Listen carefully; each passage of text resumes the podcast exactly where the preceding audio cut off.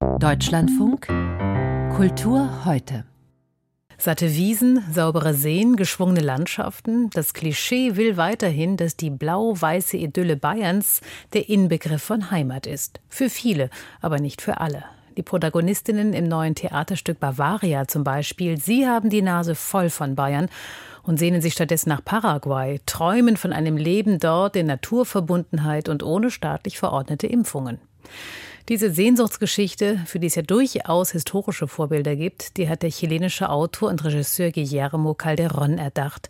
Und zwar für sein Debüt in München im Marstall. Ernste Inhalte in humorvoller Verpackung, das ist so etwas wie sein Markenzeichen.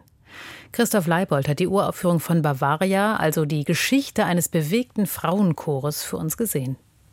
Oh, wie schön ist Paraguay. Ich will eigentlich nur eine Sache wirklich sagen, und das ist folgendes keine Atombombe wird jemals verlanden. Keine Druckwelle wird so weit reichen. Da drüben, da ist Hoffnung. Warum können wir nicht da wieder bei Null anfangen? Im Probenraum dieser zum Querdenkertum neigenden Chorgemeinschaft mit unübersehbar sektiererischem Gruppenzwang herrscht schwerster Esoterikalarm. Als hätten die Damen einen Eine-Welt-Laden leer geshoppt, ist die Bühne ausstaffiert mit Salzsteinlampen und anderem Wohlfühlnippes. Überall liegen Kissen herum, deren Ethnomuster mit den bunten Kleidern der Frauen korrespondieren. Ein Klavier dient als Sammelpunkt für gemeinsamen Gesang. Volkslieder werden angestimmt, bayerisches, aber auch südamerikanisches Liedgut. Singen ist für diesen Chor so etwas wie praktizierte Inbrunst. Entsprechend innig intoniert das sechsköpfige Ensemble die Lieder. Ironische Brechung stellt sich gleichwohl durch die Rahmung ein, durch den ergriffenen Ernst, mit dem Guillermo Calderón die Figuren des Stücks zu Werke gehen lässt, der von außen betrachtet natürlich lächerlich wirkt.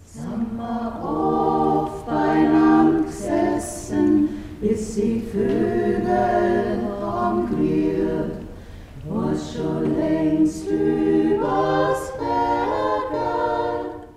so harmonisch die Gruppe klingt, ist sie sowieso nicht. Die Harmonie ist eher Kontrast zu den Verwerfungen innerhalb der Gemeinschaft. Eine der Frauen, Carola, war mehrere Wochen in Südamerika zum Scouten sozusagen auf der Suche nach einem konkreten Ort für den Neubeginn. Während ihrer Abwesenheit regten sich bei einigen anderen Zweifel am Projekt Auswanderung. Und als hätte Carola es geahnt, hat sie Franka mitgebracht von der Reise. Eine deutschstämmige Paraguayerin, die schwärmen soll von der Ferne. Der Plan geht nicht auf. Im Gegenteil, der Ton der Diskussion wird zunehmend unversöhnlich. Gut beobachtet, wie Calderon zeigt, wie Achtsamkeit da schnell in Aggression umschlägt, wo vor allem egoistische Motive dahinter stecken.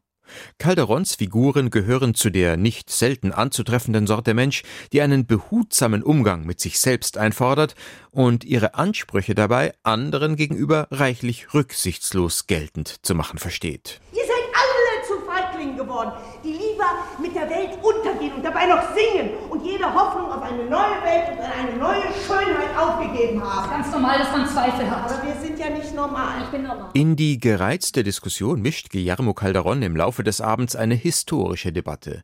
Die Handlung nimmt ein paar überraschende Wendungen, vor allem durch Franca, die deutschstämmige Paraguayerin, die sich dann als Chilenin entpuppen wird und zuletzt noch eine andere Identität enthüllt. Mit diesen Plot-Twists kommen verschiedene verstörende Wolken der kolonialen Vergangenheit ins Spiel. Die Geschichte deutscher Immigration nach Südamerika wird somit zur Blaupause für den Aufbruch des Frauenchors, von dem Calderon erzählt. So wie schon frühere deutsche Auswanderer Land an sich nahmen, von dem sie die einheimische Bevölkerung rücksichtslos vertrieben, reklamieren auch die Frauen in Bavaria zur Verwirklichung ihrer Träume vom Neubeginn mit großer Selbstverständlichkeit ein Stückchen Südamerika für sich. Frei nach dem sehr bayerischen Motto Wer zahlt, schafft an. Der kolonialgeschichtliche Kontext hebt den Abend erfreulicherweise über das hinaus, als was er anfangs erscheint, nämlich als amüsante, aber etwas läppische Satire über einen esoterischen Zirkel auswanderungswilliger Damen. Die historische Folie nämlich macht deutlich die Geisteshaltung sichtbar, die dahinter liegt. Eine vor allem in der westlichen Welt vorherrschende Tendenz, sich auf Kosten anderer Kulturen zu verwirklichen. Nennen wir es ruhig postkoloniales Denken. Christoph Leibold berichtete aus München von Bavaria, dem neuen Stück von Guillermo Calderón, uraufgeführt im Marstall.